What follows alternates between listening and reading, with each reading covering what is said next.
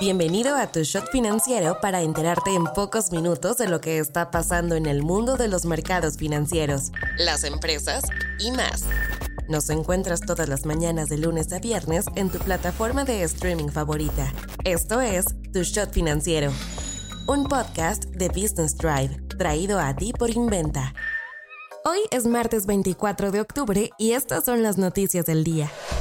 ¿Con qué empezamos? El principal índice de la Bolsa Mexicana de Valores retrocedió por quinto día consecutivo, por lo que ya alcanzó su peor nivel en lo que va de 2023. En mayo había alcanzado su máximo nivel del año y en estos cinco meses ha perdido más del 12% de su valor. ¿Cómo inició la mala racha del mercado accionario mexicano?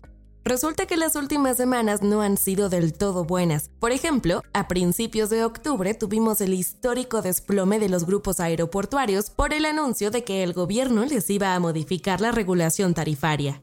Luego tenemos el discurso de la Reserva Federal estadounidense la semana pasada, donde dejaron claro que van a seguir manteniendo altas las tasas de interés. Entre el 16 y 20 de octubre, el mercado mexicano perdió más del 2%. Finalmente, también tuvimos la noticia de que Televisa no tendrá un buen reporte trimestral, lo que le recortó 13% al valor de la empresa. Sin embargo, hay indicios de que no todo es negativo. Tenemos el caso del peso que comenzó a ganar terreno este lunes gracias a datos del INEGI de que la actividad económica en el país superó las expectativas en agosto, impulsada por un sólido desempeño de las actividades primarias. Otra buena noticia es que una encuesta de Reuters arrojó que analistas estimaron que la inflación durante la primera mitad de octubre llegó a su nivel más bajo desde marzo de 2021.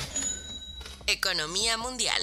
Según una investigación del EU Tax Observatory, un organismo que cuenta con financiamiento de la Unión Europea, los gobiernos deberían imponer un impuesto mínimo global a los multimillonarios. Este movimiento podría recaudar 250 mil millones de dólares al año, el equivalente a solamente el 2% de las fortunas de las 2.700 personas más ricas en el mundo. El reporte asegura que los multimillonarios pagan mucho menos en impuestos que otros contribuyentes, entre 0 y 0.5% de sus ingresos personales, porque utilizan empresas fantasma para evadir el impuesto sobre la renta. La idea de tasar mayores impuestos a los ricos no es nueva, pues en 2021 más de 140 países y territorios acordaron implementar un impuesto mínimo del 15% sobre las ganancias de empresas multinacionales. Para el EU Tax Observatory, el siguiente paso obvio es aplicar esa lógica a los multimillonarios. Inventa Financial Services es una empresa mexicana creada en el 2010 en la Ciudad de México con el propósito de brindarle a personas y empresas un respaldo financiero sólido para desarrollar sus proyectos empresariales, personales y o profesionales por medio de un trato personalizado y sin trámites complicados. No te vayas sin saber estas. La Secretaría de Turismo prevé que lleguen más de 232 mil turistas este fin de semana a la capital del país por motivos del Gran Premio de México 2023. Miguel Torruco, titular de la Sectur, espera una derrama económica de más de 15 mil millones de pesos por motivos del evento de la Fórmula 1. Finerio Connect, una fintech con sede en la Ciudad de México, recaudó 6.500.000 pesos en financiamiento. El objetivo es utilizar los nuevos fondos para continuar el desarrollo de una plataforma de Open Finance de productos y servicios financieros personalizados para América Latina.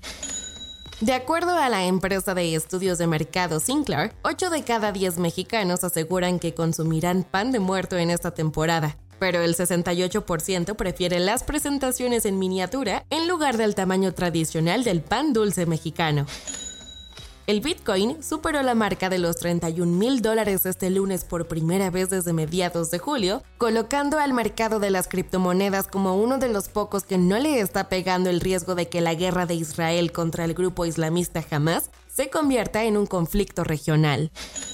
Más de 130 personas, entre las que se encuentran Heineken, Unilever, Nestlé y AstraZeneca, firmaron una carta pidiendo a los gobiernos que adopten un plan global para eliminar gradualmente los combustibles fósiles. Soy Daniela Anguiano y esto fue Tu Shot Financiero. Nos escuchamos mañana. Tu Shot Financiero es una producción de Business Drive. El guion está a cargo de Nino Pérez y la producción es de Daniel Bri López.